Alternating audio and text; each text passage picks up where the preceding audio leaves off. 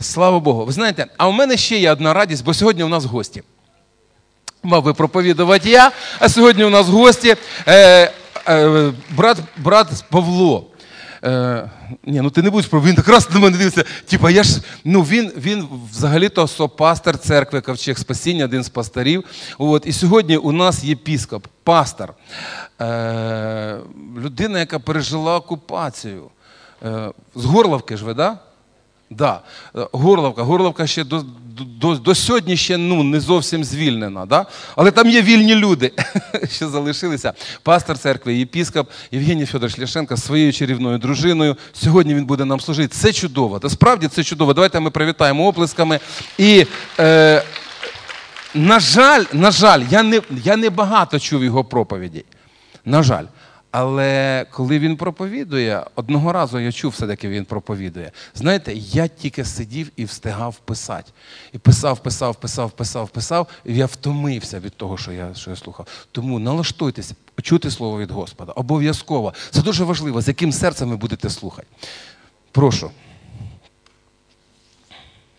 А що ви роздяглися? Ви що думаєте, що у нас тут так жарко? Сідайте, друзі. Я я не так добре розмовляю українською мовою, як ваш пастор, і прошу мене вибачити за те, що буду розмовляти з вами не українською мовою. Мир вам, дорогие друзья, уважаемые братья и сестры. Мне, как как мне кажется, что я случайно оказался в Александрии сегодня, или, по крайней мере, у вас в церкви, не ожидал даже. Но рад искренне этой встрече. Один раз я был здесь, в этом зале. Рад, что у вас будет скоро другой зал. Ну вот там, где вы строитесь, не переживайте и не отчаивайтесь. Вы все равно его построите, все будет хорошо, уютно, красиво, светло, тепло. Не опускайте руки, помогайте пастору, а он, у него плечи широкие, он справится с этой задачей. Так что все будет хорошо. Когда я говорю сегодня мир вам, вот с 2014 года эта фраза для меня стала не просто фразой приветствия. Знаете, раньше я тоже говорил «мир вам», а, а потом она в 2014 году наполнилась каким-то содержанием, э, которое существенно изменило нашу жизнь и мое восприятие окружающего мира. Все изменилось. У нас сегодня мы говорим до 14 и после 14 года. Если есть возможность чуть-чуть, да, вступительное такое, такое слово, Заур, можно включить... Заур, можно включить презентацию первый, первый слайд. Друзья, буду говорить о церкви, естественно. О, там написано «Благая весть Александрия». Видите? У нас тоже «Благая весть». А Горловка это, это не, как мне иногда говорят за рубежом, а где находится эта деревня? Да, Горловка. Ну, такое звучание, знаете, я понимаю, там Орел, Александрия как-то звучит. А Горловка, она с населением в 300 тысяч человек. Вы понимаете, да? То есть это не совсем деревня, да? Большой промышленный, не могу сказать культурный, но промышленный центр, поэтому мы оттуда. Итак, вот такое вступительное слово. Быть человеком – это и значит чувствовать, что ты за все в ответе. Сгорать от стыда за нищету вокруг, хотя она как будто существует не по твоей вине.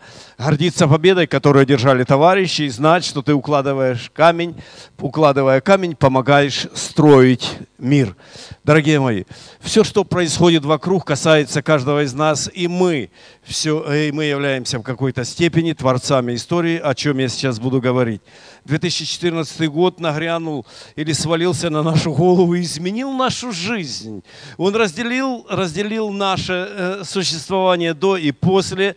Э, информационный поток, которого мы не ожидали, нас этому не учили, признаюсь. Мы все растерялись, все, начиная от президента и заканчивая самым простым смертным человеком, и мы, пастора на востоке Украины, э, потерялись в какой-то степени. Я не знал, что происходит и, и что делать, дорогие мои. Информационный поток разделил на две части. Телевидение, вы знаете, имеет об, очень мощный э, вот такой информационный поток на сознание людей, и врагами стали родные братья, люди в церкви сели по разные стороны, они оказались по разные стороны баррикады. Я не знал, что делать и, и, и о чем говорить в то время. Э, когда я, я э, начну еще чуть раньше, когда э, начинались события в Крыму, меня начали посещать некоторые мысли, когда мои друзья, пастора церквей, просто друзья, живущие в Крыму, очень многого лишились, лишились э, всего материального, что было. Многие из них оставили э, место своего проживания и вынуждены были покинуть эту территорию. Я вдруг подумал, как-то с содроганием, а это может случиться и со мной, а где гарантия вообще? того. А потом пришло это и к нам совсем неожиданно, и я опять к этому вернусь. Знаете, сегодняшняя война, хочу вам сказать, это не война автоматов, пулеметов, э, это война а, артиллерии, э, снарядов крупного калибра, это грады, это, это танки, когда, когда в жилах стынет кровь от разрыва снарядов градов просто человек теряет способность мыслить и, и двигаться, принимать какие-то решения. Это то, что что вообще парализовало нас. Остановилось все абсолютно. Государство, государство вообще как будто и не существовало. Остановились, остановились заводы, фабрики, шахты, магазины, рынки, транспорт. Все остановилось абсолютно. Я не знал вообще, что делать как пастор. Интуитивно помогал своим людям. Большинство из них выехало. Мы начинали возить людей, славяне, краматорчане на своих микроавтобусах принимали за пределами города. Мы вывозили за город, за пределами города они принимали в свои автобусы, увозили по всей Украине, кормили их там, покупали билеты, отправляли туда-сюда, э, то есть находили место какого-то проживания. Мы по новой э, вывозили следующих э, людей, вешали объявления, потому что людям некуда было идти. Они не знали, что делать и как жить дальше. А, а еще и нечего было кушать абсолютно.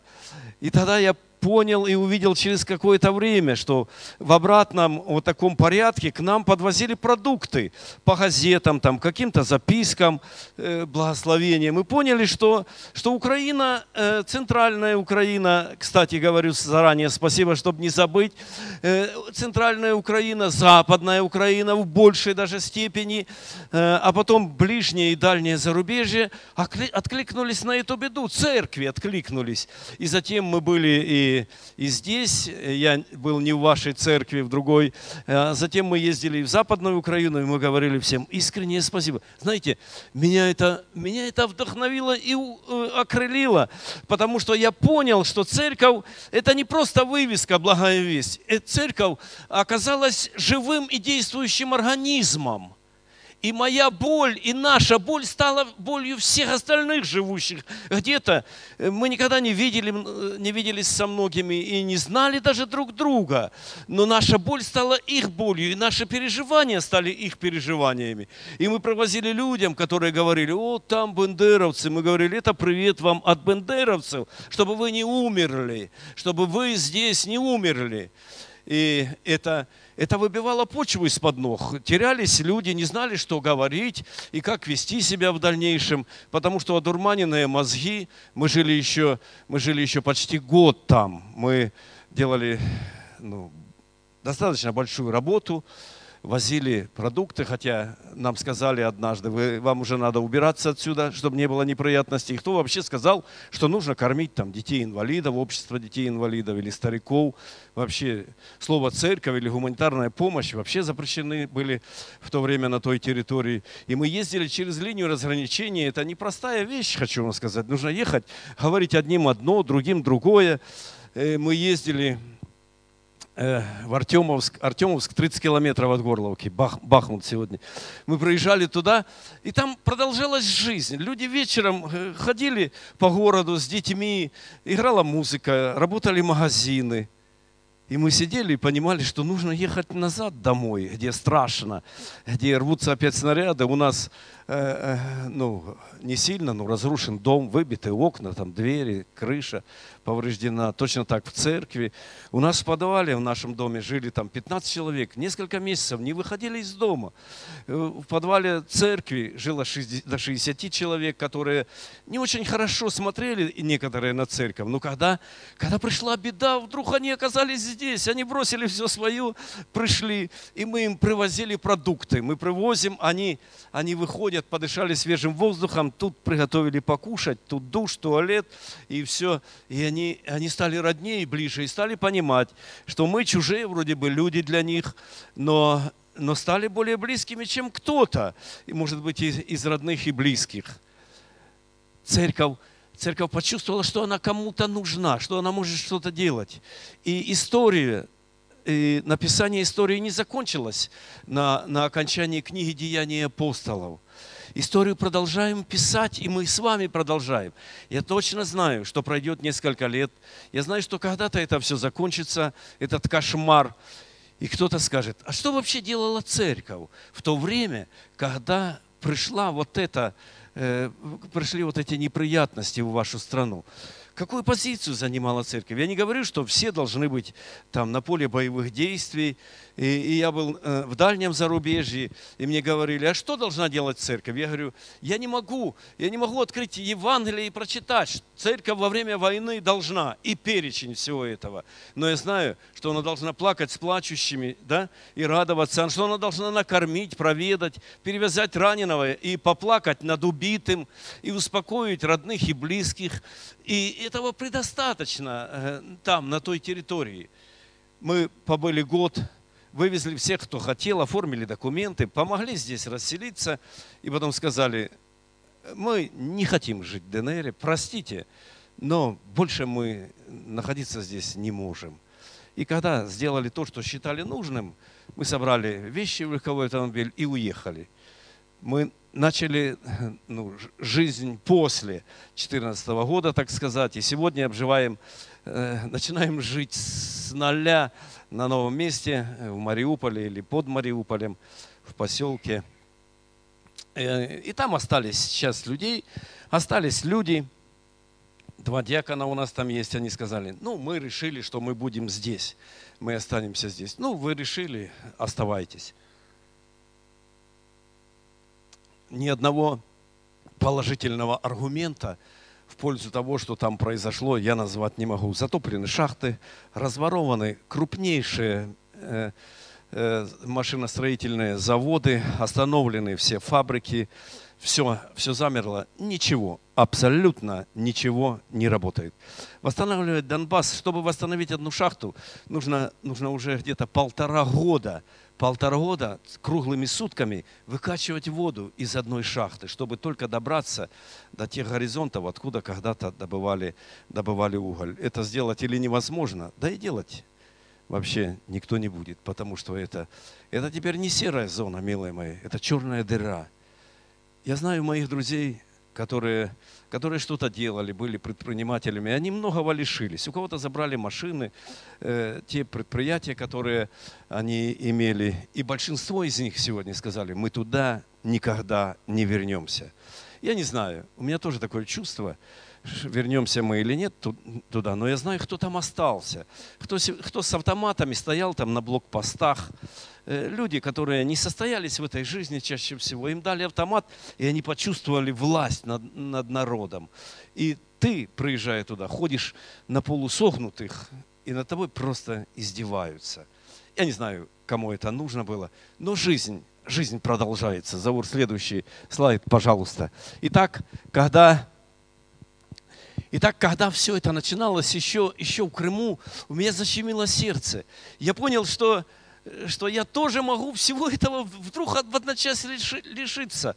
Еще было несколько месяцев до того, когда занимали, до того момента, когда заняли, были заняты административные здания в нашем городе, а, а я начал анализировать и задавать себе вопросы. Моя проповедь, проповедь называется «А с чем я останусь?». Я несколько раз рассуждал на эту тему, у меня нет записанного текста, я просто своими, глаза, своими словами Матфея, Евангелие от Матфея, 24 глава, прочитайте дома. Я скажу просто коснуть, чтобы оттолкнуться от чего-то. Христос разговаривает со своими учениками, они говорят, ах, посмотри, какое величие. А он как бы, не замечая всего этого, говорит совершенно о другом. Он говорит, он говорит, предупреждая их, смотрите, чтобы кто что не сделал с вами. Чтобы кто не прельстил. Что такое прельстил? Слово должно иметь свое кто, что не обманул, не увел вас с этой дороги, о которой я говорил. Потому что он говорит, настанут времена, и, и, и в эти времена придут те, кто, э, кто совратит даже, даже многих, совратит даже избранных. Как всегда, нам кажется, что это меня не касается, что я какое-то исключение, что в мой дом не постучится беда, что и мы так, собираясь в теплых зданиях, в классных помещениях, и даже иногда бывает теплее, чем у вас здесь, и мы прославляем Господа и думаем, все, мы уже почти на небесах, нам никто не мешает, а потом раз тук-туки, у нас уже, у нас уже нет музыкальных инструментов, мы все там попрятали, мы все, а кто не успел попрятать, уже лишился всего этого, уже нет ничего, и под гитарку тихонько, и так, чтобы не особенно э, окна открывались, потому что могут прийти, нам сказали, нам сказали, сказали лично, «Э, пока мы воюем, вы еще можете там как-то. Как только что-то мы освободимся, таких церквей не будет. Мы всех вас это самое, ну то есть должна быть одна церковь, единственная, а вы вообще, кто вы такие? Вас не должно вообще быть. И люди, которые даже ждали, а люди и в церкви иногда ждали, э, ну вернее многие ждали, они говорят, приходят, говорят, пастор, как? В России же есть такие. Ну в России есть, а в ДНР сказали не будет. Да не может такого быть. Я, ну ребята, ну как не может? Я своими ушами это слышал. И что и к нам могут прийти? Ну, конечно, могут. Встреча с избирателями должна же состояться. Те, кто выбирал и кого избирали. Э, эта встреча все равно когда-то состоится. И они пришли, открыли ногами дверь и сказали, все будет так, как мы сказали, а не так, как вы хотите. Или как было у вас. Разговор, разговор они сказали, окончен. Итак, Христос говорит, берегитесь, чтобы кто не прельстил вас. Вот так я написал, события последних лет заставили задуматься. Я предстану пред Богом, и если жизнь закончится уже сегодня, с чем я предстану? Этот вопрос меня, меня мучил, и не то, что там, э, просто я, я заставил себя э, увидеть в том свете, с чем я предстану. Зовут следующий слайд, пожалуйста. Итак, я взял и начертил себе листок на листочке. Потом я, я сделал вот такой на всякий случай. Я, я один раз или несколько раз писал просто на большом формате. Я взял, начертил линию жизни вот такую синюю, там видите с левой стороны, и расчертил 20 лет, 30, 40, 50, 80. Вы можете вы можете начертить больше. У кого, какие, у кого как, насколько вера. 90, 100, 110, 120. Можно же не 120, э, может быть 70 или 80. Я, я не против. Я, я вообще придерживаюсь того принципа, если работает голова, и ноги носят, то нужно продолжать жить, что-то делать на этой земле. А если уж совсем плохо, то нужно уже как-то готовиться к тому. И я когда понял, что мои друзья, а многие лишились и жизни, а не только имущества своего, и я понял, что мне нужно, мне как пастор нужно ответить на вопрос, с чем я останусь, если, если вот это все, если жизнь подведет черту, с чем я останусь? И так я начертил вот это все, а потом сделал отметку в свои годы. Если здесь есть молодые люди, меньше 20 лет, не отчаивайтесь, вы можете начертить и сделайте это, пожалуйста. Вы спланируете свою жизнь, вы увидите, вы увидите те, те вот эти секторы или, или пороги, на которые, или ступени, на которые вам придется подниматься. Э, потому что, потому что планирование жизни – это то, что необходимо, нам нужно этому научиться. Если вы уже в более, э, в более взрослом э, возрасте находитесь, сделайте все равно отметку. Если, может быть, жизнь даже подходит к концу, не имеет значения, что-то можно изменить, что-то под, подкорректировать, и напишите, Заур, следующий слайд, что вообще, что вообще мы имеем, что я имею на сегодня, что я заработал, с чем, с каким багажом я сегодня иду по этой жизни. Но первое, приблизительно в 20 лет я написал специальность или образование – то есть это то, что необходимо иметь, специальность или образование, независимо от того, я вернусь к этому. Второе, естественно, работа не соответствует годам. Я просто по порядку писал то, что, то, что мы обретаем. После специальности мы находим, естественно, работу. Потом, скажите просто из зала несколько пунктов, что вы, чего достигли, что имеете сегодня вот здесь, в этой жизни. А? Семья, семья. Пастор, помолчи лучше. Хорошо. Еще что? Семья.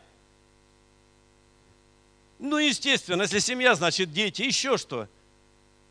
Еще? Хорошо. Служение. Еще? Спасение. Это все объединим в одно духовное, да. Еще? Ну, чего достигли? Что имеете? Бизнес. Дальше.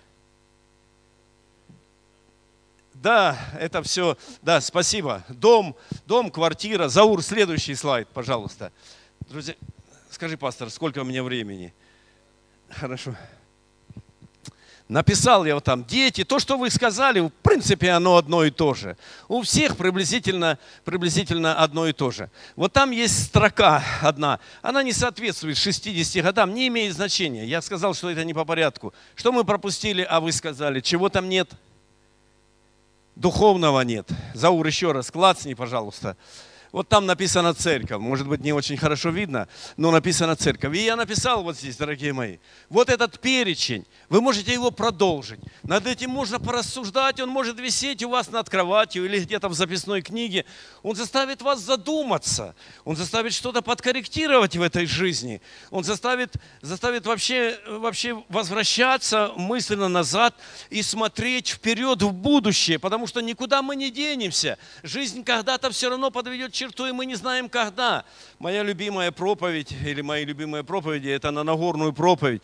И я мог бы вам долго здесь рассказывать о случаях из своей жизни, как оно все, как оно все происходит. Э, я, я каждый раз молился в своей церкви, благой вести тоже, кстати, Господи, мы счастливые люди, потому что ощущаем, современный перевод «блаженные нищие духом», что мы ощущаем свою зависимость. Нищета духа – это ощущение своей зависимости от Него. И Бог вдруг говорит, я, я пришел в церковь, прослужил несколько лет, э, проповеди разные слышал. Читал разные, разные статьи, проповеди, видео смотрел и все, а на Нагорную проповедь ничего не мог найти – и я понимаю, что Христос не зря ведь начал с Нагорной проповеди. Боюсь перескочить на эту тему. Он ведь знал, с чего нужно начинать. Он знал, знал, милые мои, что мы все находимся в этой жизни в поисках своего счастья. Он нас такими сделал. Не нужно, мне в одной церкви говорят, как ты в церкви проповедуешь о счастье? Да не я проповедую, Христос проповедует о ней. Он начинает свою Нагорную проповедь, и первое слово, которое он произносит, он говорит – счастливы, предельно счастливы люди, ощущающие свою зависимость от Бога. Царство Небесное принадлежит им. И я говорю, я напоминаю сам себе, и мы все, стоящие в зале здесь сегодня, напоминаем себе и, и заявляем окружающим людям, что мы счастливые люди. Чем мы лучше остальных 90 с лишним процентов, живущих в той же Александрии, что мы знаем Бога и знаем, куда идем, и что мы можем оказаться в небесах, скажите. Чем мы лучше? Я не знаю на этот ответ, на этот вопрос ответ. Но мы здесь находимся, мы читаем Его Слово, мы признаем Его своим Спасителем сейчас. Э, и, и, потому, и так далее, и тому подобное. И я, и я потом, впоследствии, через несколько лет, выше, выйдя из больницы, в следующий раз расскажу все по порядку, я сказал, самое, самое главное в жизни – это понятие, э, понимание смысла э, вот первой ступени Нагорной проповеди, ощущение своей зависимости от Него, что Царство Небесное принадлежит нам. С пониманием этого смысла, этого изречения Иисуса Христа, можно смело идти по этой жизни и можно смело уходить в вечность со всем этим. Итак, я написал, если нет церкви, все остальное в вечности нам не пригодится, милые мои. Если мы будем строить все вот эти пункты, и вы еще допишите 20 или 30 пунктов, и везде скажите, что у нас все соответствует тому, как должно быть, и что у меня везде там порядок, но не будет церкви или отношений с Богом, в конце своего жизненного пути – все это окажется нам совершенно ненужным, абсолютно не поможет при встрече с Ним. Поэтому, когда мы говорим о церкви, дорогие мои, мне так хочется, чтобы каждый человек, приходящий в церкви, имел понимание, для чего основана церковь, что она мне дает, для чего я хожу в церковь. Это настолько важно, потому что люди иногда нам задают вопросы, они будут задавать, но чтобы задавать вопросы, мы должны знать ответы на них. Я не, не хочу, я не далек от критиканства, но мы открыли когда-то филиал церкви, и диаконом церкви был шахтер. Шахтерский город у нас. И знаете, шахтеры люди такие, ну, да. Топор, кувалда и лопата – это их основные средства производства. Вот, и он стоит, он стоит утром в 9 часов на на пороге церкви, на крыльце. Рядом идет такой же, такой же Вася, условно, Вася, как, как когда-то был и он. Идет, естественно, с больной головой. Утро, он в поисках, э, в поисках приключений, подлечить голову надо. Она ж ничего не соображает. Он идет, и, э, и, и диакон стоит, говорит, Вася, заходи в церковь к нам. А тот говорит, а чего я должен к вам идти? И он говорит, ну как чего? Мы сейчас будем славить Господа. Представляете, лицо этого прохожего, да? И ему, ему с больной головой вдруг предлагают славить Господа. Э, это же вообще что-то такое он что-то сказал такое, ну, непередаваемое на таком языке и пошел своей дорогой. И я говорю, Вова, неужели, неужели ничего более, более здравого ты не нашел для того, чтобы охарактеризовать церковь, которая стоит во главе всего? Неужели нельзя сказать, что я пять лет назад был такой же, как ты? Просыпался по утрам, а оно так и было, с больной головой. Пилила жена, постоянно не было того, другого а потом я пришел в церковь, и все изменилось. Да расскажи, что у тебя произошли существенные изменения, что церковь, что церковь открыла тебе глаза на многие вещи, и что у тебя мир и порядок сегодня, не только в семье, а и в сердце, что ты знаешь, ради чего пришел на эту землю, куда идешь и что тебя там ожидает. Да расскажи ему. Сделаю отступление. Знаете, когда больная голова, может быть, даже это не слушается. Мы переехали э, в свой дом, это было уже к 50, мы купили, э, купили недодел, недостроенный дом и начали обустраивать. Соседи говорили, вот тут рядом с вами живут два алкоголика, они все воруют кругом, и они, и знаете, они их надо так опасаться, потому что они все равно что-то украдут. Идет на следующий день один из них и говорит, привет, сосед, ты новый сосед, да. Ты знаешь, так голова болит, займи 2 рубля, 2 гривны. Знаете, как обычно мы решаем? Да ты что, пьянство это грех, и Бог тебя в ад отправит за это. Я достаю, не берите, может быть, пример, если не подходит вам. Я достал ему 5 гривен и дал, дал 5 гривен. Он пошел, подлечил голову, но на обратном пути он пришел ко мне, вы понимаете или нет? Что если бы я ему начал рассказывать, что Бог его пошлет в ад? Разговаривал бы он со мной, скажите, до конца жизни или нет? Он стал моим другом за 5 гривен. Я понимаю, что для многих это преступление, я дал, но я понимаю, что у него болит голова, ее надо лечить. А потом он принес мне 5 гривен. Я говорю, положи там почтовый ящик, нужно будет бери, потом ложи опять. И так вот это, и будем жить по-соседски. И мы, и мы какое-то время вот так вот и с, ним, с ними общались. Он так и ушел в вечность. Ну, я не знаю, в каком состоянии, но, по крайней мере, я что-то ему смог сказать. И если бы я его насторожил и начал упрекать, когда человека упрекаешь и отправляешь его в ад, пусть даже э, через своего Господа отправляешь в ад, у человека дыбом встает шерсти, он не хочет слушать тебя абсолютно. Это, это все противоречит наш... Поэтому, когда мы говорим, для чего создана церковь, что она мне дала, нам нужно знать четкие ответы. Церковь создана с одной единственной целью, чтобы принес, привести нас, э, довести нас до вечности. Один всего стих, 3,16 Иоанна. «Ибо так возлюбил Бог мир, что отдал Сына Своего дабы всякий верующий в Него не погиб». Ну что имел?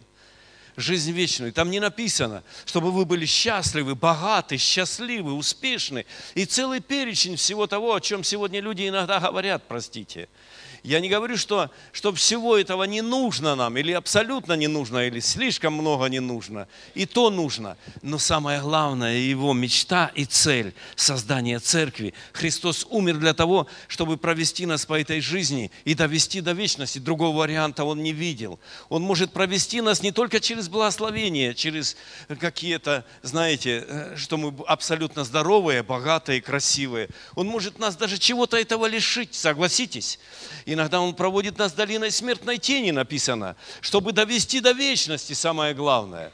И потому церковь стоит на самом первом месте. Не, не церковь мне должна, знаете как? Как люди. Я 15 лет хожу в церкви, она мне должна. Я должен церкви. Она меня ведет в вечность. Она мне раскрыла глаза. Почему я оказался в христианской церкви?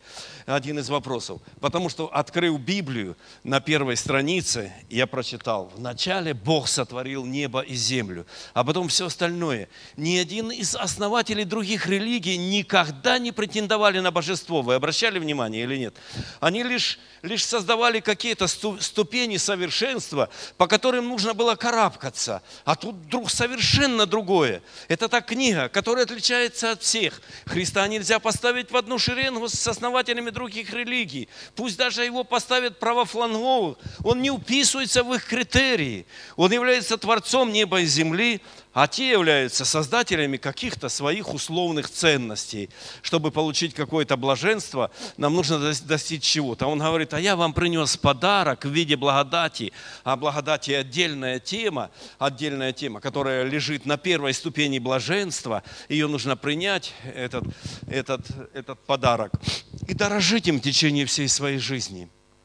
Вот она церковь. Вот церковь, которая является, которая является опорой для всех остальных сфер нашей жизни и нашей деятельности. И это нужно описать так, чтобы человеку стало интересно. А проблемы у окружающих людей у всех одинаковые. То, что мы переживали, от чего ушли, придя в церковь, люди переживают то же самое. И Бог сводит нас с ними только потому, что мы сможем им объяснить, объяснить на своем личном примере, что что я несколько лет назад был таким же, как и ты. Я стоял на распутье, я стоял у развилки, я не знал, куда идти, я не знал, что делать. И вдруг я переступил порог церкви, нашелся человек, который мне рассказал. И сегодня я знаю со стопроцентной уверенностью. Итак, церковь это, это влияние на все, все сферы нашей жизни и нашей деятельности. Другого варианта, дорогие мои, не существует. Если нет церкви, нет отношений с Богом, то все остальное, это все работает в холостую в конце нашего жизненного пути. Мы не сможем найти опору в своей жизни, чтобы предстать пред Богом.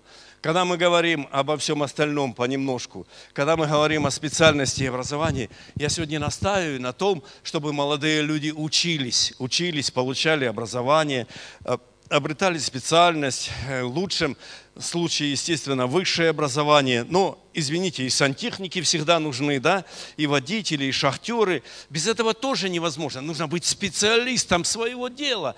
Таким специалистом, чтобы, чтобы очередь выстраивалась, э, когда ты придешь мне и сделаешь. Нужно сделать сантехнику так, чтобы канализация не в дом текла, а из дома уходила чтобы вода выдавливала там на третий или на пятый этаж, чтобы не рвались трубы, чтобы, работало отопление. Нужно знать. Пусть будет она узкая специализация, но это нужно знать.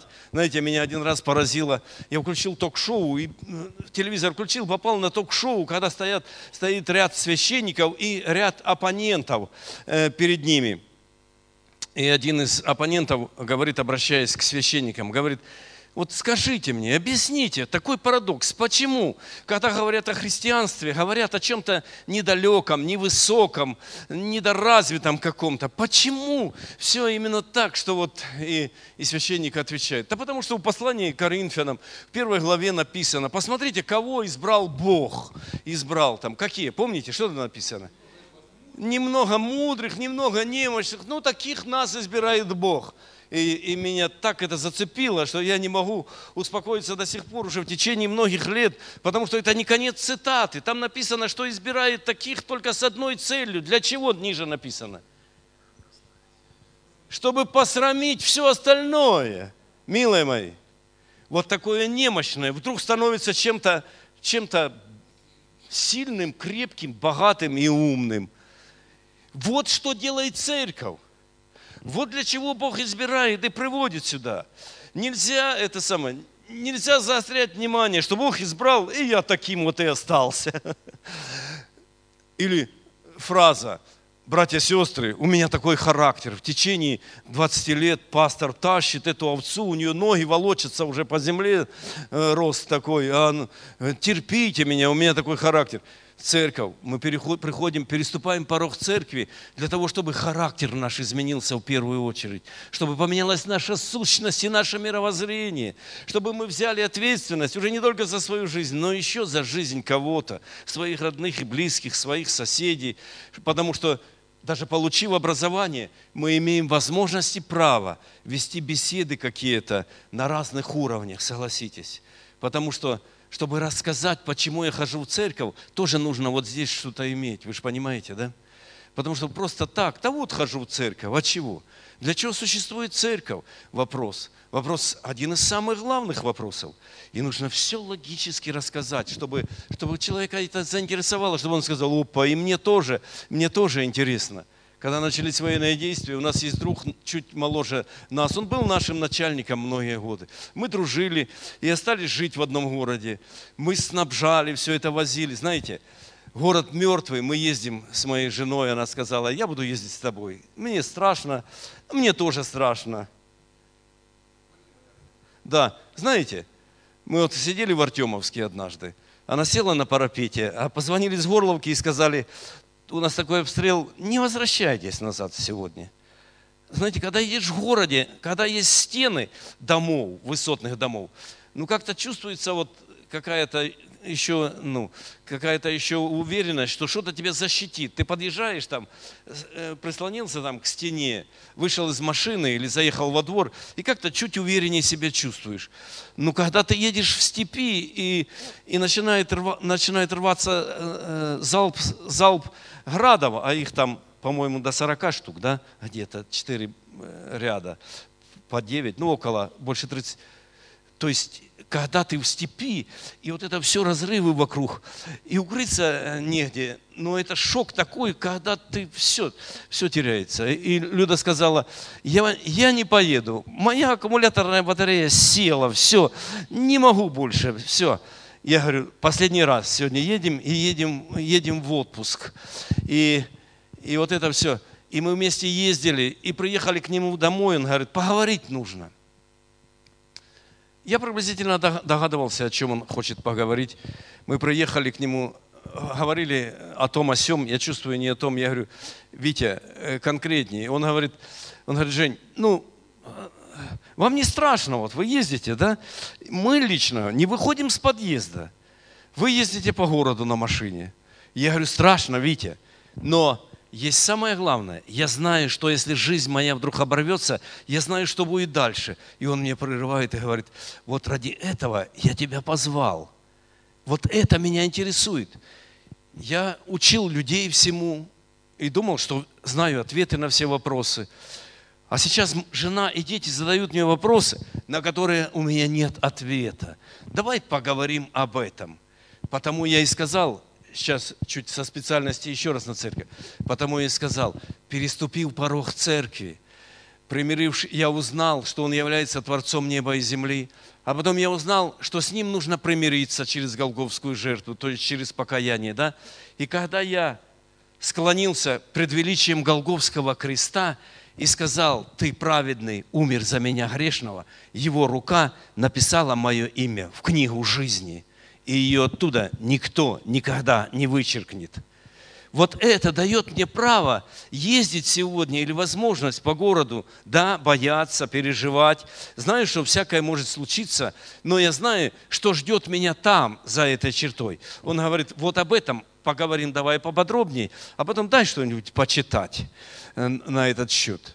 Я дал все. Я не заставлял его повторять молитву покаяния, дорогие мои. Потому что молитва покаяния – это осознанное решение, да? Это не просто повторение моих фраз. Это, я сказал, когда ты созреешь. Я даже не знаю, сделал он или, или нет это. Но я знаю, что он меня услышал. И я сказал, когда ты созреешь, произнеси эту молитву искренне чтобы, чтобы там, на небесах, она была услышана. Не просто прочесть ее или повторить. И тогда, и через неделю мы с ним встретились, и он сказал, ты знаешь, мне стало легче жить.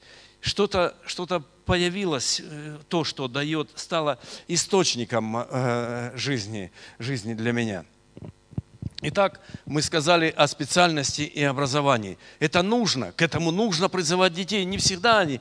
Я знаю, в те годы, э, в 70-е, 60-е, верующие говорили, дети верующих родителей не учатся в высших учебных заведениях. Так оно и было, не очень-то распахивались двери. Но, дорогие мои, пусть любая специальность, но она должна быть. Сегодня нет проблем, э, кем ты работаешь. Самое главное, чтобы ты был каким-то специалистом. Потом ты приходишь на работу, дорогие мои. Потом ты оказываешься тем, э, когда ты уже приходишь на работу. Не нужно бить себя кулаком в грудь с первого дня и кричать, что ты верующий. Совсем недавно одного моего друга рассчитали с работы. Он тоже переселенец, долго искал работу, нашел работу, хорошую работу под Киевом, высокооплачиваемую работу. Очень любил эту работу, но с утра до вечера проповедовал Евангелие на работе. Его через несколько месяцев взяли и выгнали. И он думает, что пострадал за Христа. А я не верю в это. Я, я думаю, что, что на работе нужно работать, милые мои. Понимаете? И когда только тебя спросят, а почему ты так, почему ты относишься к выполнению своих обязанностей так? Потому что я верующий человек. Потому что в этой книге написано, все, что делаешь, делай как для Господа. И потому я так работаю. Хотите поговорить? Давайте назначим время, встретимся где-то и поговорим. Он разговаривал, проповедовал, а здесь стояли везде камеры с, дина... с микрофонами. Все записывалось и передавалось в центральный офис. И он там, знаете, а кому нравится это? У нас тоже было при церкви предприятие. Э, я думал, я думал, верующие люди, ну, знаете, я думал построить коммунизм здесь. У нас работали десятки людей. Что не выгляну в окно, они стоят кучкой и разговаривают. Ребята, о чем вы разговариваете? А пастору очень сложно делать замечания, знаете. Потом твои проповеди перестанут слушать. Ты смотри, какой нам замечание. Я вышел, спросил раз-два. Они, да ты что, мы, мы о вечном, мы о духовном разговариваем. Какая работа? То есть деньги деньгами, но о вечном. Вот мы разговариваем о вечном. На работе нужно работать. Я знаю пример такой, один из служителей, но очень многие подрабатывают, знаете, э, надо служить, а потом подрабатывают. Он заметал, в школе заметал, в саду метет метлой, а учителя, весь коллектив учителей стоит на втором этаже и наблюдает. Потом вышел директор, отозвала его и говорит, Саша, ты знаешь, мы любовались твоей работой, ты просто молодец. Он говорит, знаете, вы к этому не имеете никакого отношения. Я верующий человек и делаю это для Бога. Вот эта проповедь, она потеряла дар речи, естественно. Всего лишь, всего лишь несколько слов нужно переставить. Я делаю это для вас, но делаю как для Него. Это Он меня научил так работать. И все. Да? Казалось бы, и все. И хорошая проповедь. Обломал человека, и все. Что, что должен думать человек, когда, когда слышит такие фразы? Дорогие мои, когда мы говорим о семье, я хочу перечислить все эти пункты или хотя бы некоторые из них, чтобы мы понимали, что это дополнительные дивиденды к церкви. Что чем лучше все эти сферы нашей жизни и нашей деятельности, тем выше награда там на небесах. Мы стесняемся говорить о награде, мы как-то все это делаем, знаете, не задумываясь.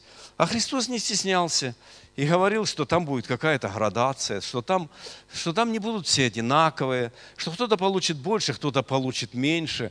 Павел сказал в современном переводе, я стрелой мчусь к намеченной цели, чтобы получить награду. Он сказал, так бегите же так, чтобы получить награду. Не просто сотрясать воздух, а чтобы получить.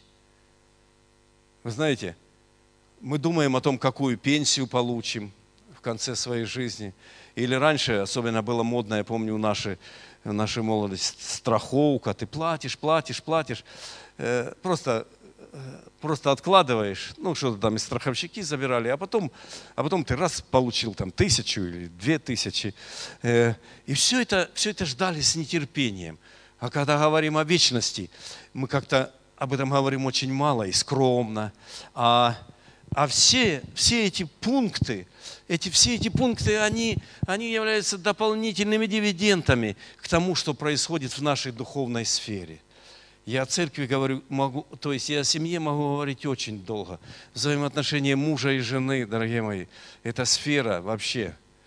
Это, это, я чаще всего защищаю женщин, иногда наезжаю на них – потому что женщина создана как улучшенный образец творения для того, чтобы вдохновить мужчину, чтобы, чтобы подтолкнуть его к подвигам ради нее. И когда он видит вокруг, э, рядом с собой это создание улучшенное, он начинает бить копытом и рыть землю. Или не рыть, извините меня – послании э, Петра там написано, да будет украшением не внешнее плетение волос там и все прочее. А Петр нет, не, не делает ударение на то, что не нужно не расчесываться, не подкрашиваться, не умываться. Нужно все это делать. Какой бы мужчина ни стоял перед вами, в каких годах, какую бы должность ни занимал, епископы, старшие, архимадриды какие-то, все мужчины любят красивых женщин, услышите все это. И они врут, аккуратно, потихоньку врут. О, это все. Я понимаю, что есть пределы. Знаете, есть такое выражение, что в последние дни э, женщины будут одеваться так, чтобы совратить, если возможно, даже и избранных. И так оно и происходит. Но не дайте, не дайте этим женщинам ни одного шанса увести, увести ваших мужчин. Вы можете это сделать сами. Потому что выбирая вас мужчина был согласен на то, что всю жизнь вы будете его вдохновлять, что вы будете его одушевлять, а он будет э, способен на какие-то подвиги. Знаете, на такие подвиги, э, лазить куда-то, ходить, что-то делать. Я был совсем недавно, меня пригласили в Киев благословить семью ребенка. Он, они, так, она без церкви, а он кое-как ну, родителям сильно хотелось. Я говорил простые фразы и рассказывал женам, а потом они подходили ко мне, говорили, так хорошо, что я взял сегодня свою жену, молодые люди. я сказал, не обламывайте мужиков, дайте им возможность пойти куда-то, сходить, слазить, потому что мужчина рожден для того, чтобы завоевать сердце женщины, а потом совершать ради нее подвиги. Он должен что-то в своей жизни, он должен куда-то взобраться, совершить какой-то подвиг, что-то построить или хотя бы хоть что-то сломать, понимаете, ради, ради вас. Как вот в притче есть это, такой, приходит женщина к пастору и говорит, «Э, пастор, э, он меня замучил. Все время говорит, купи мне мотоцикл, купи мне мотоцикл. Из года в год, купи мне мотоцикл. Скажите ему, чтобы он отстал уже. Э, он говорит, знаешь, что я тебе скажу? Что ты скажешь? Что вы скажете? И слушает, он говорит, купи ему мотоцикл. Потому что мужчине нужен мотоцикл. И Здесь сидит моя жена, она не даст соврать. Расскажу примеры своей жизни. В 2007 году мне сделали операцию на открытом сердце. Ну, вы представляете, что это такое? Не, не представляете, да. Это когда вот тут распилено, раскрыто, все, а потом на штифтах собрано, и там вшито все. А через пять месяцев, где-то через пять месяцев, Махненко отправлялся на Северный Кавказ э, на сплав по горным рекам, приключения искать и говорит, поехали со мной, подышишь свежим воздухом. Люда говорит, езжай, подыши свежим воздухом. Я приехал, они начали переодеваться, большой зеленчук. Это четвертая категория опасности. Это серьезная уже эта категория. Я попросил э, вода ледяная, такая ледяная, что можно отмор, обморозиться. Специальные костюмы, сапоги такие. Я одеваю все это, шлем, перчатки, все как положено. Они смотрят на меня. И я сажусь в рафт. Рафт – это большая лодка такая для сплава. И грыбу вместе с ними. И есть видео, когда когда Олег Клафас, один из пасторов, забегая вперед, снимает все это. И на, порог, на одном из порогов вылетают люди с рафта, бурлящие там, камни там, и кричит, ой, выпало два человека, и, ну и так далее. А, а на следующий день мы поднялись куда-то на экскурсию, а напротив, вот так, знаете, залитый солнцем ледник. И Махненко экскурсовода спрашивает, скажите, а что это? Она говорит, это ледник, Алибек называется. И Гена говорит, экскурсия закончена, мы сегодня ночуем на леднике. Быстро все вниз. Мы по канатной дороге спускаемся вниз, поднимаемся на противоположную сторону, насколько это можно. Половина людей сразу отселась, вторая половина по пути. И мы из 40 человек, человек 10-15, наверное, забрались на этот ледник, разбили палатки, уже вечерело, мокрые, дождь шел. И Гена молится, Господь, покажи нам все величие свое. А, две реки справа и слева, такие горные реки. Облако находит такое, ничего не видно, громы такие. И становится страшно от его величия. Начинает идти дождь, и реки разливаются. И мы лежим в палатке, они все ближе и ближе. И у него такая шутка, Федорович, мы с ним вдвоем. Если вдруг нашу палатку смоет, запомни, сплавляться вниз по реке надо ногами, ногами вперед, чтобы не удариться головой, говорит. Мы благополучно пере, переночевали, полезли еще на ледник, встретились нам альпинисты и сказали, вы ненормальные люди, в кроссовках с одним топором и одной веревкой на 15 человек тут расщелина. Если кто-то свалится, вы никогда больше не достанете и не увидите этого человека мы спустились вниз. А через месяц октябрьская конференция такая и э, пасторская. И Махненко, как всегда, он выставляет все это, самое лучшее, кадры из жизни. И выставил это все, и все на, тут крутится. Сидит моя жена в зале, все это смотрит и, и делает вывод. Говорит, тебе когда делали операцию, наверное, что-то в голове повредили. Потому что тебе нельзя на, мото... на велосипеде кататься. Я ей не говорил еще, сегодня скажу впервые. Я хотел сказать, не я хотел сказать, я хотел услышать другое. И хотел услышать, чтобы она сказала людям, это он сделал ради меня, она должна сказать.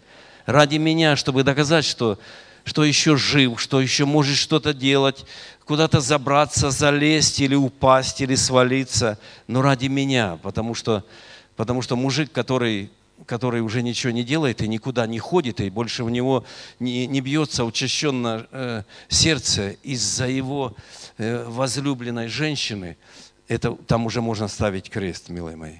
Женщина является вдохновителем – и у послания Петра ниже в современном переводе там написано, там написано э, тихого, как Коля, э, спокойно, спок, молч, кроткого и молчаливого духа. Мне не нравился этот перевод. Я начал копаться и нашел, это женщина мягкого и спокойного нрава. Вы представляете? Это потрясающая новость для женщин, сидящих в церквах. Женщина не может повышать голос на мужчину не потому, что мы лучше, не потому, что мы такие, а потому, что такими нас сотворил Бог. Мужчина в, в, в баталиях с женщиной первый поднимает руки и сдается. За, он, он, он себе отобьет место у телевизора на диване где-то и скажет, ты можешь командовать, руководить всем. Мне этого уже достаточно, вот этого бастиона. Мягкий и спокойный нрав – это то оружие, которым сердце, э, женщина может, может остановить любого мужчину. Повышенный голос моментально на многие месяцы или годы разрушает отношения. Мужчина может закрыть рот, молчать, скрипя сердцем что-то делать, но никогда, никогда с этим не согласиться. Это не роль женщины. Роль, это не роль женщины в церкви, когда она, да ты, женщина вдохновлять, чтобы мужчина что-то делал, его нужно вдохновлять. Ему нельзя говорить, ты посмотри, муж у соседки там столько всего сделал. Она может сказать, ты, ты самый лучший, у тебя и руки оттуда растут, и мозги нормально работают. И он, если даже и не оттуда растут руки, он их перешьет и переделает все. И мозги начнут нормально работать. Его нельзя убивать.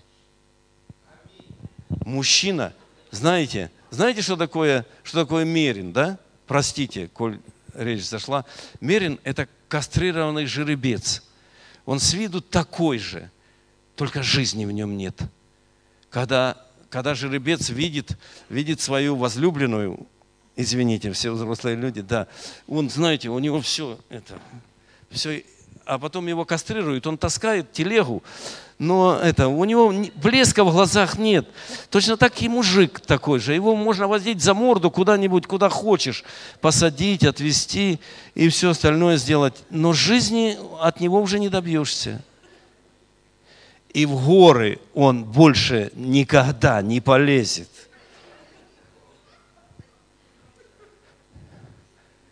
Я, я все время рассказывал, какой борщ я ем. Я расскажу, хотите, да?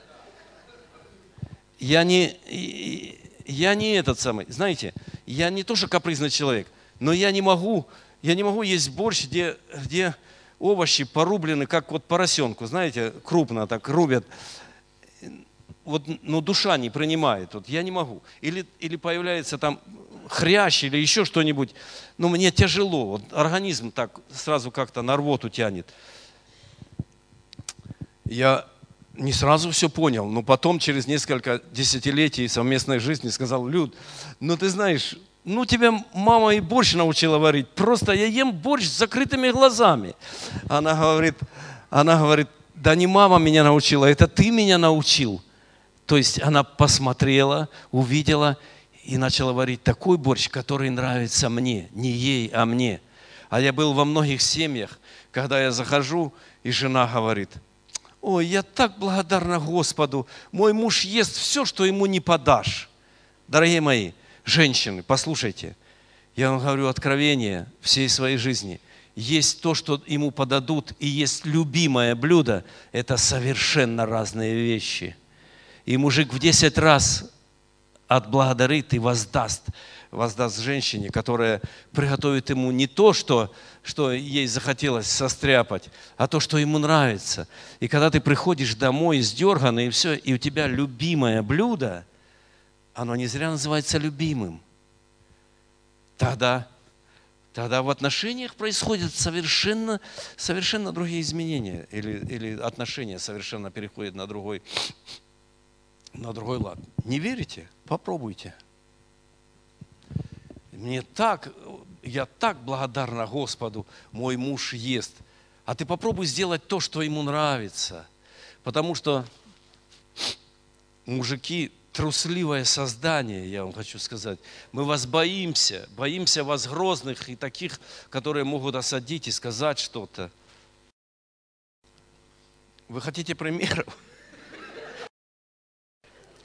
Скажите, если во дворе ссорятся дети, и наши дети являются участником ссоры, или нам нужно идти и за своих детей что-то выяснять, с кем нам лучше выяснить? С соседом или с соседкой? Как вы думаете? С мужиком все гораздо проще решить. Потому и я я когда-то, если приеду, расскажу еще это о, о взаимоотношениях мужчины и женщины. Хочу, хочу просто сказать, женщины ведут себя не потому, что они плохие – а потому что нужно видеть всю картину. Откуда это и как все. Это эхо Эдемского сада, милые мои. Мужик не хочет подниматься с постели, брать на себя ответственность. Это, это часть проклятия Эдемского сада. Вы же помните, что сказал? Что мужчина будет в поте, лица, э, в поте лица работать. Не хочется мужику работать, брать на себя ответственность. За женщин сказано, что будет влечение. Совершенно не то сказано там в переводе с еврейского написано, что он, ты, у тебя будет желание манипулировать своим мужчиной, но он является старшим над тобою. И вот это, нужно понимать все это. Не вы и не мы виноваты в этом. Но нужно понимать эту картину. Оно прошло через все ветхозаветные истории, вкралось в новозаветные наши времена. И нам тяжело сориентироваться, мы даже не понимаем все это. Мужики стали никакими, вы понимаете. Но я виню их женщин. Я виню, потому что, потому что семья – это то, что, знаете, я вообще удивляюсь сегодня. И не хочу критиковать, но просто мужчина идет на свидание, обнимает, обнимает красивую девушку, идет в шортах, в, шлеп, в резиновых шлепанцах с грязными ногами, э, с лысой головой вот так под ноль это самое. И она бы сказала, знаете, если бы она сказала, да близко ко мне не подходи в таком виде, что бы он сделал? Они поднимают наши стандарты – если не подходи, значит, нужно отрастить шевелюру какую-то, потом подойти к зеркалу, расчесаться, сменить шлепанцы на, на блестящие туфли какие-нибудь, одеть, одеть не шорты, а еще что-нибудь, и тогда идти, идти на свидание. А если женщина соглашается, мужик идет вообще, как это самое, вообще, я не понимаю всего этого. Хорошо, простите. За, это отступление. Отступление. Это тема, дорогие мои. Мы говорим о каких-то библейских истинах. Но хочу сказать, если дома между мужчиной и женщиной, мужем и женой нет хороших отношений, э, да, ну какая церковь, какая вечность, объясните мне, да? Вообще все не ладится везде, на работе. Мужик должен бежать на работу с удовольствием, а, а вечером с радостью возвращаться домой и знать, ради чего и ради, ради кого он все это делает. Когда мы говорим о детях, я уже просил прощения у взрослых детей, потому что, будучи в церкви, они чаще всего засыпали на заднем сиденье автомобиля. Все время нужно было решать чьи-то проблемы, чьи-то вопросы. Служители знают, о чем я говорю. Все кто-то звонит, ах, катастрофа, нужно, нужно куда-то ехать. Нужно везде все расставить на свои места. Детей должны воспитывать родители. Не воскресная школа, не школа, не еще какие-то, а, а должны воспитывать родители. Когда мы говорим уже о внуках, внуки стали поближе, это совершенно другие отношения. Сегодня я говорю с полной уверенностью, внуки – это наши друзья. Я с ними езжу на велосипеде, мы с ними ходим в какие-то походы, мы с ними что-то э, делаем, творим.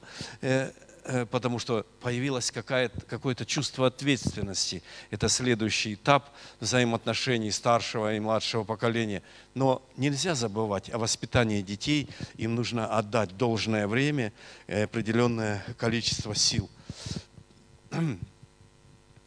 Скажите время. Друзья, хорошо. О детях тоже это, это может быть отдельные, отдельные темы, и, и нужно нужно обращать на это внимание, потому что когда уйдет время, э, знаете, мы не сможем вернуть назад. Вот я смотрю уже теперь на своих внуков, на детей некогда было смотреть, все беготня, все это, а, а на внуков смотрю уже, уже 4, 5, 6 лет, уже мы не вернем этого никогда. Когда им стало 10, 12, они, они удаляются от нас, находят себе уже друг, другие средства и объекты для общения, уже сейчас мои старшие внуки приезжают к нам на лето, и я понимаю, что мы им нужны. Мы им нужны для совета, для того, чтобы денежек, денежек дать немножко на те или иные мероприятия, но у них уже, они, их круг, круг интересов расширяется, они отходят от нас. Уже мы мы э, свою сферу влияния на них в какой-то степени, степени потеряли. Больше они так не будут сидеть разинув рот. Теперь они разинув рот слушают кого-то еще. Но первая информация о том, откуда они появились, что такое Бог, что такое мир или история, они должны услышать где-то здесь, в семье. Потому что первая информация может быть и ложной, да? Мы стесняемся что-то сказать, а на улице не стесняются. И то, что сказали, что услышали они впервые, э, вывод какой-то о тех или иных сферах своей жизни и своей деятельности, они с этими пойдут по этой жизни. И закончится их жизненный путь, они будут убеждены, что вот это настоящая истина. А затем мы говорим о доме или квартире, дорогие мои, о том, э, какой, у меня такой, когда я слышу, что у меня такое, что ни у кого нет, вот это, это уже край. Э, я был в дальнем зарубежье, ваш пастор тоже бывал там, наверное, да? Ну, вообще, в Америке не, не доехал. Ну, и в Канаде, ну, да. Когда наши иммигранты один перед одним стараются что-то что приобрести, построить, знаете, а кого сегодня удивишь? Ты построил дом, а сосед раз через месяц выстроил еще лучший и у тебя нет, нет вариантов, и, и похвастаться нечем. Ты купил машину, а сегодня машины, а завтра, завтра сосед купил еще лучшую машину. И это просто бесконечность какая-то. И нужно строить следующее или покупать следующее. Самое главное, кому служит все это, дорогие мои. Если в мой дом стучатся люди, стучатся в двери и говорят, у меня есть вопрос к вам, мне нужен ваш совет. Вот это благословение в этой жизни и на вечность. Когда вы можете упустить человека, выслушать его, рассказать ему что-то, посоветовать, напоить чашкой чая и отпустить с миром, это, это сбор дивидендов для вечности. Когда наши автомобили служат тоже для них. У меня был один знакомый, который, который знаете, говорит, я на своем автомобиле в церковь ездить не буду. Бабушки – бабушек нужно подвозить, они мне запачкали сзади, ну, заднее сиденье ногами. Они садятся и запачкали ногами. На работу он ездит, а в церковь он не ездит на автомобиле. Но это ж надо было до такого додуматься. Просто какая-то... Вот это и называется сбором дивидендов, когда кому оно служит. Когда мы говорим об опыте, дорогие мои, когда мы говорим об опыте, что такое опыт? Знаете, опыт мы, мы накапливаем в течение всей своей жизни, но нам всю жизнь приходится чему-то учиться. Когда-то мы были детьми, а потом вдруг, вдруг обзавелись семьей и стали родителями. Мы никогда родителями не были, да? Мы не знаем, как воспитывать то, что родилось у нас. И нам нужно этому учиться. А потом дети так быстро взрослеют, и вдруг они говорят – извините, папа и мама, но мы решили вот с этим человеком, теперь у нас будет своя семья, и мы становимся тещей или тестем, свекровью или свек, свек, свекром, и это совершенно новая, новая позиция для нас, и нам нужно учиться, и здесь столько ошибок, извините, что не перечесть всего – кто нас этому научит? Обращаем ли мы на это внимание? Или учимся на своих ошибках? Или поступаем так, как, как видим э, это? Кто бы она ни была, сынок, или кого бы ты ни привел в мой дом, она мне уже не нравится, да, говорит, говорит мама, да. И вот так вот, и вот так, а нужно научиться. Нужно научиться, потому что мы своего ребенка ставим между кем-то и нами. Потому что ему приходится выкручиваться. И нужно сходить к пастору, по крайней мере, и спросить совета, как вести себя в той или иной ситуации. Опыт. Нам нужно, мы, его, мы его постоянно должны обретать. Э, и знаете, а, я уже пробовал. Я уже пробовал, и все, больше пробовать не могу. Но есть и отрицательный опыт. Есть опыт у людей, которые могут поделиться с нами. Мы говорим о пенсии, которые, которые приходим. Не такая пенсия у нас, чтобы мы могли, чтобы мы могли отдыхать, наслаждаться, как, как на Западе. Но что имеем, милые мои, это тоже не конец жизни. И я тоже не думал, что мы придем к пенсии, но уже у меня такой возраст, скажу вам, вам честно, непривычно чувствуешь себя чуть-чуть но еще что-то делаем и, работаем, еще нужны и детям, и внукам, еще кому-то. Поэтому нужно продолжать жить, нужно продолжать, продолжать трудиться, э, даже на пенсии, чтобы быть, чтобы быть кому-то полезным. Не буду больше останавливаться. Э, э сделайте еще следующий слайд, пожалуйста.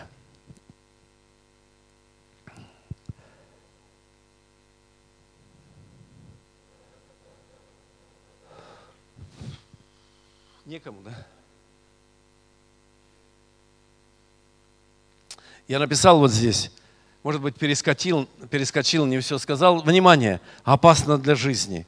Я могу сидеть на самом дорогом диване, смотреть самый плоский телевизор, жить в самом роскошном доме или квартире, кушать то, что мне хочется, ездить на самой крутой машине, для молодежи написал, тачки – ходить туда, куда душа желает, спать, пока не пригреет солнце, думать, что я никому ничего не должен и чувствовать себя свободным и успешным. Ну, на этом пункте немножко, там все понятно. А вот это, э, что я никому не должен. Я много раз слышал в церкви, я никому ничего не должен. Мы, милые мои, должны, мы должны всегда и всем. Мы должны Богу за наше искупление, да? Как мы можем быть неблагодарны и сказать, что мы, что мы никому не должны? Мы должны благодарить Его за то, что Он помиловал, простил нас, подарил вечность, примирил с небесами. Может быть, мы в этой жизни чего-то и лишены, но, по крайней мере, вечности мы не лишены с вами. Мы должны своим женам, мужьям, своим детям и родителям, мы должны своим соседям и наставникам, мы должны служителям и пасторам за то, что они, что они пекутся за нас. Мы, мы даем им что-то, мы отдаем им взамен того, что они дают нам.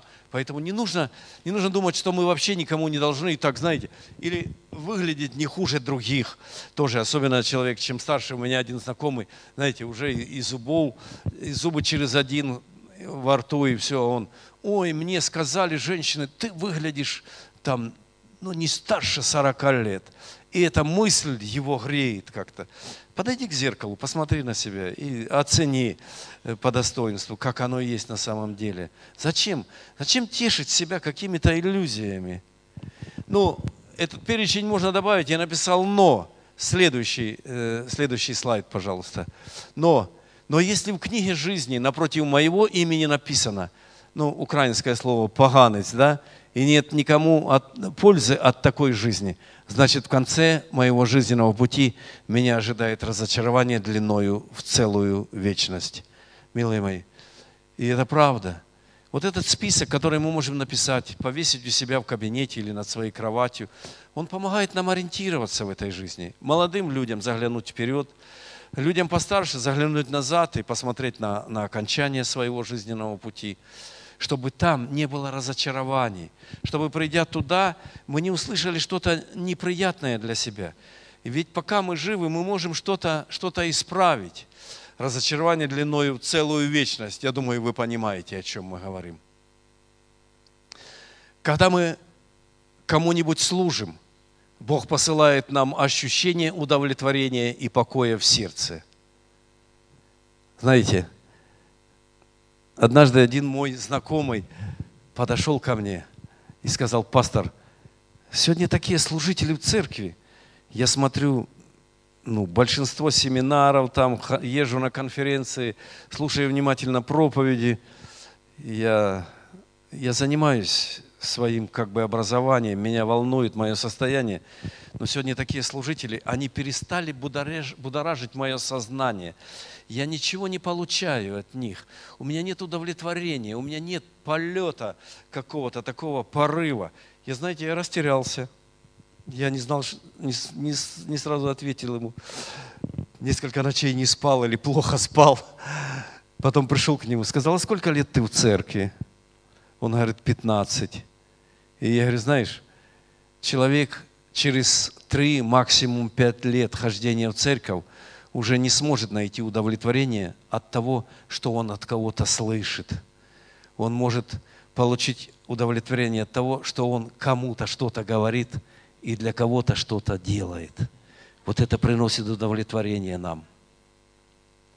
Потому что мы повзрослели – нам нужно отдать что-то людям, чтобы к нам пришло удовлетворение, чтобы мы поняли, что мы живем не зря, что мы помогли кому-то. Тот же человек, который меня спрашивал, не боитесь ли вы ездить, мы стоим с ним, разговариваем о чем-то, звонок из Америки, и говорят, ты знаешь, там на проспекте Ленина, 20-й дом, нужно вывести бабушку. Мы туда, естественно, наши родственники с Киева, туда не поедут к вам. Вы можете это сделать? Он стоит, слышит телефонный разговор. Говорит, Ленина, это вот соседний дом. И вот он тот подъезд, о котором ты говоришь. И он мне говорит, слышишь, у тебя хватает проблем, а я тут перебегу через, через двор. Я давай все узнаю у нее, у этой бабушки. И как-то мы потом скоординируемся. И потом он пошел к этой бабушке вечером, попал в дом, а она больная, она не, ее нельзя было вывозить, ее нужно было лечить. Он говорит, давай я организую лечение, и все это э, буду следить за ней, буду впускать докторов, вызывать скорую там или доктору, ну, короче, организую все это. Это длилось больше месяца. Он занимался всем этим, а потом сказал, бабушку можно вывозить.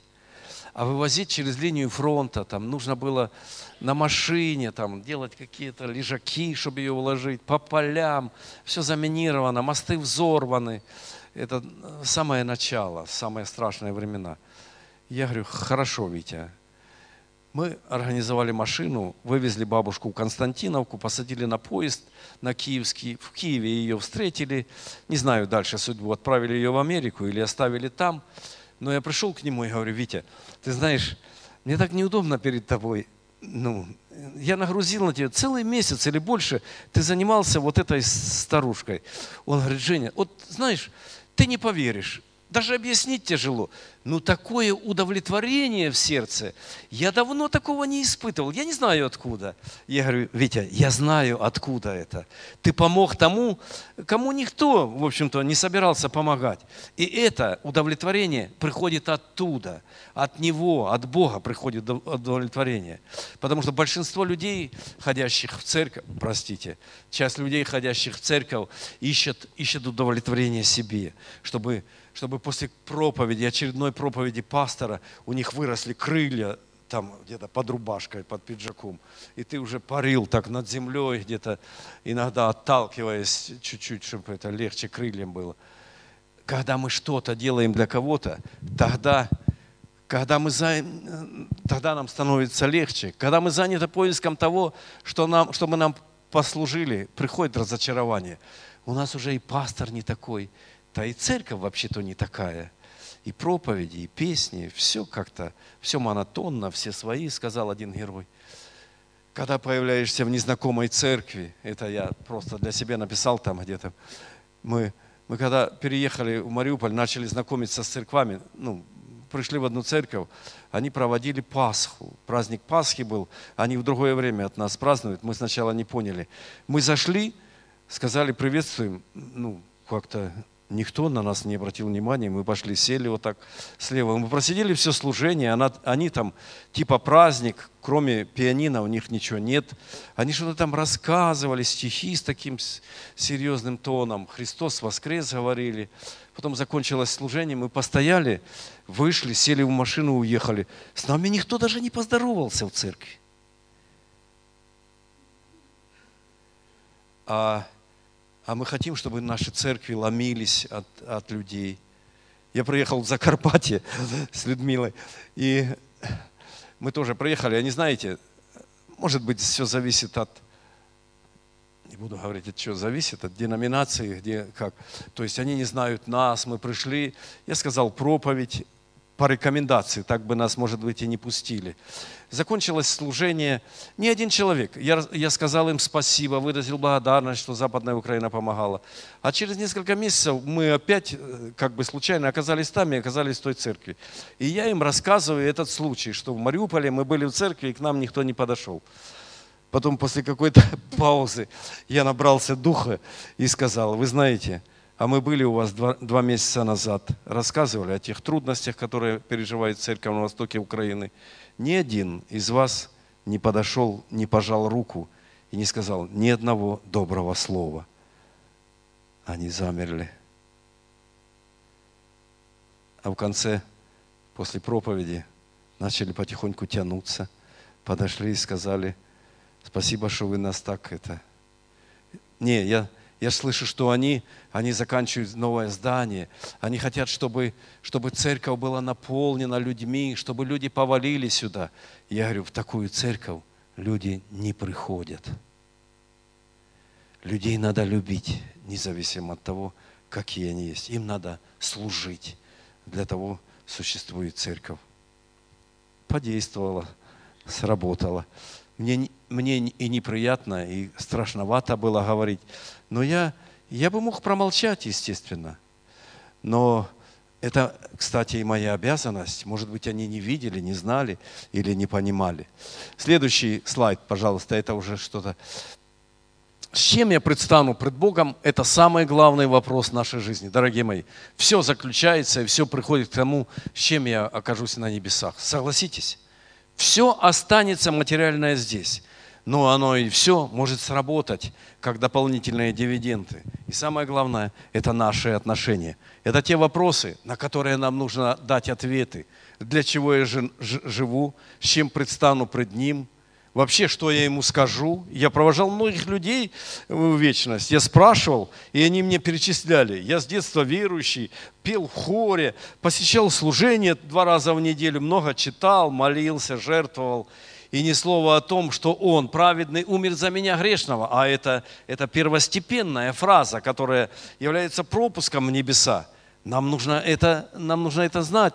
Э, в кого и во что я верую, что значит любить Бога, потому что мы очень часто э, э, ну, бросаем фразы Богу. Иисус, мы так любим Тебя. Жене можно говорить очень, ну или стараться почаще, может быть, говорить, я люблю Тебя. Для Бога как-то Он говорит, если любите, то что сделаете?